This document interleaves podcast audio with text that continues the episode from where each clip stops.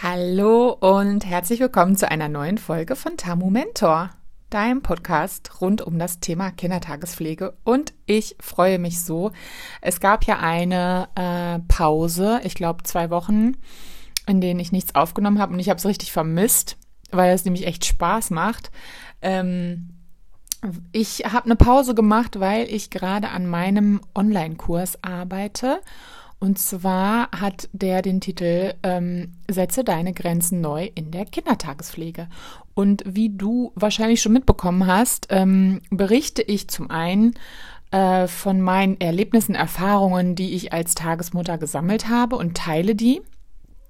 Ähm, auf der anderen Seite ähm, möchte ich aber auch über mentale Gesundheit und Pflege aufklären, weil ich das für ein so wahnsinniges, ähm, genau, für ein wahnsinniges und für ein wahnsinnig wichtiges Thema halte, äh, speziell in der Kindertagespflege.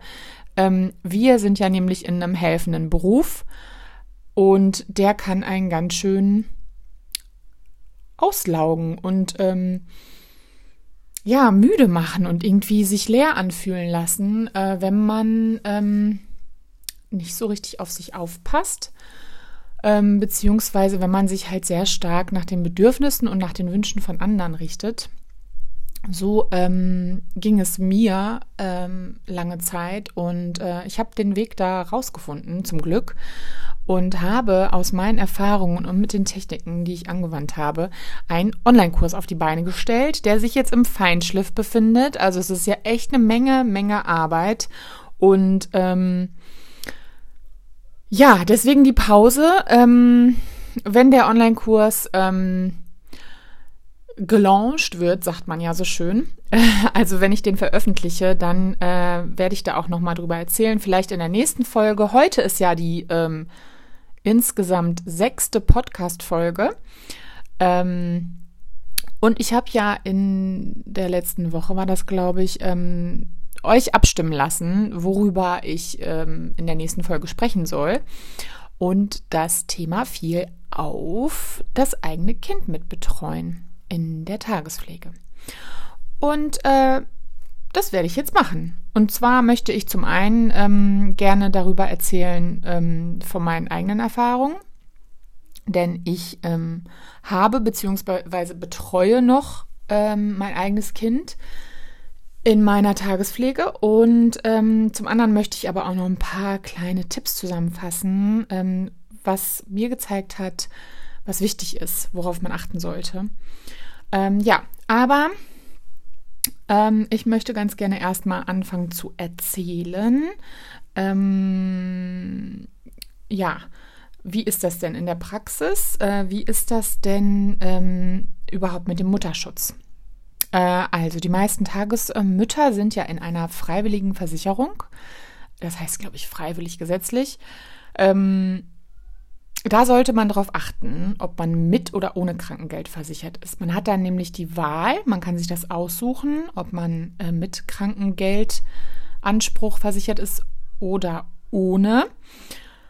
Und wenn man im Mutterschutz ähm, Mutterschaftsgeld, also ich weiß, weiß kenne jetzt den genauen Begriff nicht, aber ich nenne es jetzt mal Mutterschaftsgeld oder Mutterschutzgeld, beziehen möchte, bekommen möchte, dann muss man auf jeden Fall mit Krankengeld versichert sein. Ähm, das entspricht dann 70 Prozent des vorherigen Einkommens beim Mutterschutz. Und ähm, es ist so, dass man auch eine bestimmte Zeit mit Krankengeld versichert sein soll. Also man kann jetzt nicht irgendwie noch schnell sich äh, mit Krankengeld versichern lassen und dann noch ähm, Mutterschaftsgeld bekommen oder Mutterschutzgeld. Von daher, das ist auf jeden Fall zu beachten, weil du bist ja selbstständig als Tagesmutter und ähm, du hast dann halt eben die Wahl, dich mit oder ohne Krankengeld versichern zu lassen. Und in der Elternzeit ist es halt ähnlich, ähm, beziehungsweise du bekommst halt Elterngeld, auch wenn du nicht mit Krankengeld versichert bist. Ähm, aber es wird halt das Einkommen eines ganzen Jahres vor ähm, dem ersten Elterngeld gerechnet. Also wenn dein Baby im Juli auf die Welt kommen, dann wird halt ein Jahr zurückgerechnet ähm, von deinem Einkommen und dann da, darauf, auf der Basis wird halt dein Elterngeld berechnet. Und das entspricht dann auch nochmal 70 Prozent des vorherigen Einkommens. Ähm, das ist super wichtig zu wissen. Ähm, und die Berechnung ist echt nicht ohne. Also ich bin damals auch zu einer ähm, Steuerberaterin gegangen und habe mich da halt nochmal informieren lassen. Ähm, ja, so läuft das.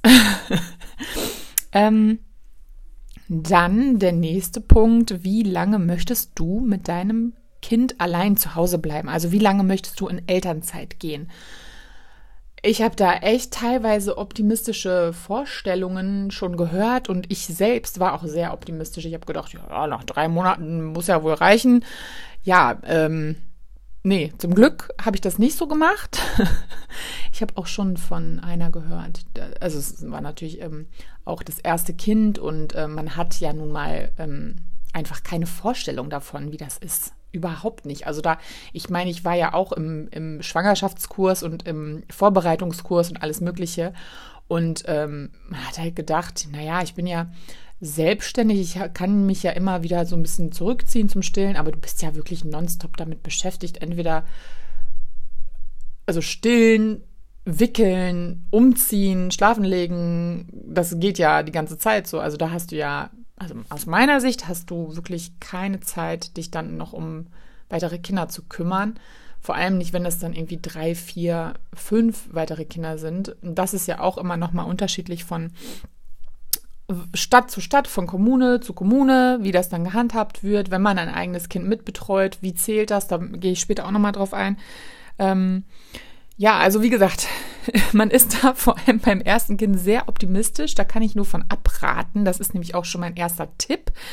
Ähm, bitte lieber großzügig planen, wenn es die Möglichkeit gibt natürlich. Ne? Also die Tipps sind alle unter Vorbehalt und ich gehe davon aus, ihr habt da so ein bisschen euch darauf vorbereitet und dann halt eben auch die Wahl. Und ähm, es ist auf jeden Fall immer besser, wenn man sagt, okay, ich plane jetzt mal ein, auf jeden Fall ein halbes Jahr oder fünf Monate zu Hause zu bleiben, wirklich mit meinem Kind. Und ähm, wenn ich dann merke, oder ich meine, man merkt ja schon nach vier Monaten so, wie ist es mit dem Kind, wie komme ich so zurecht, ähm, was, für was für einen Rhythmus haben wir mit dem Baby. Und könnte ich mir jetzt noch vorstellen, zum Beispiel ein oder zwei weitere Kinder erstmal zu betreuen und dann irgendwie nach einem halben Jahr weitere Kinder zu betreuen. Ne? Das wäre nämlich auch direkt schon mein zweiter Tipp.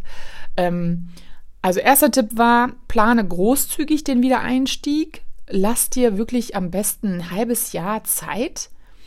Ähm, oder mindestens vier Monate, lass dir mindestens vier Monate Zeit und mit einem halben Jahr dann wieder sicher einsteigen zu können. Das ist immer besser als Eltern einen Vertrag ähm, also mit Eltern einen Vertrag abzuschließen, den du dann nicht einhalten kannst und den du dann absagen musst. Dann lieber großzügig planen. Ähm, der zweite Tipp war, jetzt muss ich mal kurz überlegen, was war denn der zweite Tipp? Ach genau, Step by Step, also wirklich Schritt für Schritt wieder einsteigen. Ich kann nur das weitergeben, was ich selbst erfahren habe. Bei mir war es so, ähm, und dann mache ich einmal auch kurz die private Geschichte auf. Also bei mir war es so, dass ich, ich glaube, mein Baby war ungefähr ein halbes Jahr alt. Ähm, dann wurde bei uns im Haus nämlich eine groß, größere Wohnung frei. Und dann habe ich gedacht, okay, ähm, das wäre doch jetzt die Möglichkeit. Das würde perfekt passen von der Größe. Und ähm, ja, auch alle anderen ähm, Anforderungen ähm, hat die Wohnung erfüllt. Und dann habe ich gesagt, okay, aber ich hatte zum Glück noch ein paar Monate Zeit zur Vorbereitung, weil da muss man ja auch den ein oder anderen Antrag äh, ausfüllen. Und ich habe dann gesagt, okay, ich fange das jetzt an zu planen, ich fange an, ein bisschen Werbung zu machen, ich fange an, ähm, mir auch zu überlegen, wie ich das gestalten möchte, Raumkonzept, wie viele Kinder und auch auszurechnen, wie, wie viel ich dann verdiene, welche Arbeitszeiten ich gerne jetzt möchte und mir vorstellen kann. Und äh, von daher hat das ganz gut gepasst und ich würde so auch wieder machen. Und im Endeffekt war mein Kind dann ein Jahr alt, als ich dann ein weiteres Tageskind betreut habe. Und ich habe das wirklich so gemacht, dass ich erstmal ein Kind, ein Tageskind unter Vertrag genommen habe und das nächste sollte dann erst zwei Monate später kommen. Und das war super, weil so konnten sich die beiden, die waren auch im selben Alter, also mein, mein Kind und äh, mein Tageskind, die waren im äh, selben Alter und die konnten sich wirklich so ganz ruhig annähern und ich konnte halt auch gucken, okay, wie ist das für mich? Worauf muss ich eigentlich achten? Wie reagiert mein Kind überhaupt darauf, dass hier ein anderes Kind ist und das halt auch lange da ist und das halt auch von mir umsorgt wird? Denn es ist so, dass man das natürlich vorher nicht wissen kann. Also jedes Kind ist anders. Ähm, das ist ja hoffentlich äh, mittlerweile überall angekommen, aber es ist halt wirklich so, es gibt einfach Kinder, die sind total eifersüchtig oder die, die, die teilen einfach die Mama überhaupt nicht gerne. Und ähm, da ist auch, da, da, da ist es einfach das Temperament, also da hat es auch gar nicht was damit zu tun, dass, dass es das nicht kennt oder Einzelkind oder was weiß ich, was es da für Vorurteile gibt. Es gibt einfach Kinder, die mögen das nicht. Und dann ist das auch nicht die, der richtige Weg. Ähm, bei ähm, meinem Kind war das so, dass der da überhaupt kein Problem mit hatte, also null. Ähm, und von daher hat sich dann halt äh, nach ein paar Monaten gezeigt, okay, ähm, das funktioniert, das kann ich jetzt weitermachen und ich kann die anderen Betreuungsplätze, die noch frei sind, weiter belegen. Und das habe ich dann auch gemacht. Und ich glaube, dann ähm, nach einem weiteren halben Jahr hatte ich dann vier weitere Tageskinder. Ähm, ich hatte dann zeitweise auch mal drei. Also das war, das hat sich halt alles dann irgendwie so ergeben. Irgendwann habe ich dann äh, so, als mein, mein Kind so um die zwei Jahre war, da habe ich dann nochmal gesagt, okay, also drei weitere Tageskinder reichen mir jetzt. Und ähm, ich habe da echt immer mein Kind sehr gut beobachtet, wie es sich verhält und was es braucht. Und da kommen wir auch schon zu dem nächsten äh, Tipp. Und zwar ähm, intensive Zeit miteinander verbringen und beobachten. Also bevor die anderen Tageskinder kommen, haben wir nicht immer, das geht, es geht nicht immer, Alltag ist einfach da und manchmal klappt es nicht, aber ich habe schon ähm, äh, darauf geachtet, ähm, morgens, bevor die anderen kommen, dass wir intensive Zeit zusammen haben und da ähm, kommt es auch nicht auf die Dauer an, sondern wirklich auf die Aufmerksamkeit. Und ein ganz wichtiger Tipp, ich weiß nicht mehr, woher ich den habe, habe ich irgendwo mal gelesen, dass ähm, ich halt die Nähe auch zu ihm suche, ohne dass er damit um die Ecke kommen muss soll oder dass ich halt nur darauf reagiere, sondern ich habe immer wieder zwischendurch den Kontakt einfach hergestellt und auch die körperliche Nähe und immer, ja, weil man muss halt wirklich sagen, ähm, man kann das eigene Kind nicht wie komplett wie die eigenen, wie die Tageskinder behandeln, weil es da einfach Unterschiede gibt. Und ähm, es gibt zum Beispiel auch Kinder, die brauchen sehr viel Rückzug, die brauchen einfach ihren ähm, Platz, wo die anderen nicht hin dürfen. Also ich habe es zum Beispiel so gemacht, äh, wir hatten ein großes Sofa und ähm, ich habe dann einfach gesagt, okay, das Sofa ist wirklich nur für mein Kind. Und ähm, das hört sich jetzt so ein bisschen wie Hundetraining an. Aber es, ist, es war tatsächlich gut und es war auch definitiv sicherer für die anderen Kinder, weil wenn vier oder fünf Kinder auf dem Sofa rumhüpfen, dann dauert es nicht lange, bis sich jemand verletzt. Und deswegen fand ich das ganz gut zu sagen, okay, ähm, wenn ihr euch zurückziehen wollt, dann könnt ihr in die ähm, in das Zelt gehen oder ihr könnt da auf die Matte gehen oder da in die Ecke oder dahin oder da oder in die Küche. Aber ähm, ein Ort und natürlich auch ähm, sein eigenes Zimmer ähm, da durfte auch keiner rein. Also das war einfach zu, das war auch überhaupt kein Problem. Ähm, und ich habe das einfach gemerkt, dass ähm, mein Kind halt immer wieder sich da so zurückgezogen hat und äh, dass das einfach gut ist, dass man sagen kann, okay, ähm, dann ist das jetzt dein Ort. Und äh, da darf jetzt kein anderer hin. Und das ist in Ordnung. Und was ähm, ich vielleicht noch zum Thema Spielzeug sagen möchte, ist, ähm, wir haben natürlich auch ein paar Spielzeuge aussortiert, äh, wobei das eigentlich gar nicht so ein großes Thema war bei, bei ihm. Also der hat immer, immer geteilt, auch immer ohne. Es ist mir ehrlich gesagt gar nicht aufgefallen, dass er ja immer alles teilt. Das hat sich irgendwie so entwickelt. Ähm, und da musste gar nicht so groß was weggeräumt werden, außer Sachen, die jetzt besonders wichtig sind für ihn, die nicht kaputt gehen sollen. Das räumen wir natürlich weg. Also da ist, ist dann völlig klar, auch so kleintellige Sachen wie Lego und so weiter und so fort, die sowieso nur unter Aufsicht bespielt werden. Ähm, ja, genau. So haben wir das gemacht. ich muss sagen, also ähm, ich würde es immer wieder so machen. Ähm, ich war ja vorher schon ähm, Tagesmutter in einer Großtagespflege und ähm, habe mit der Kollegin da zusammengearbeitet und das war ein ein mit angemieteten ganz, ganz tollen Räumen, wo die Miete natürlich auch echt hoch war, aber es war sehr, sehr schön da.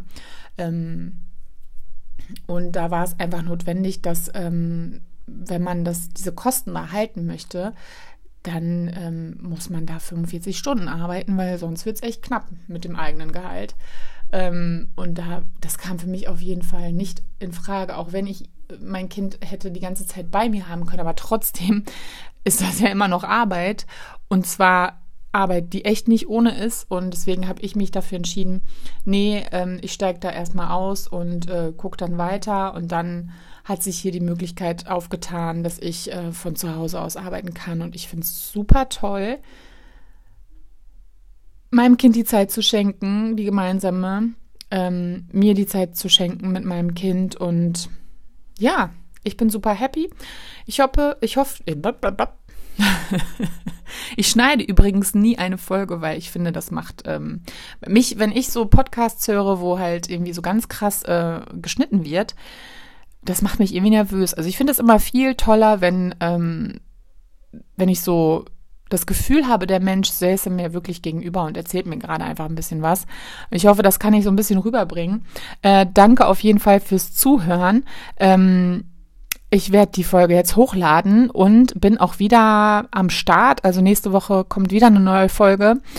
Und äh, das, ich habe das echt vermisst. Also es ist echt komisch. Aber ich habe das wirklich vermisst und möchte das jetzt äh, wieder regelmäßig machen. Auch trotz Online-Kurs der ja weiter äh, bearbeitet werden möchte, äh, mache ich weiter. Also, macht es euch schön. Äh, ich wollte gerade sagen, äh, ich habe euch lieb, okay. vielen, vielen Dank fürs Zuhören auf jeden Fall und wir hören uns nächste Woche. Ciao, ciao.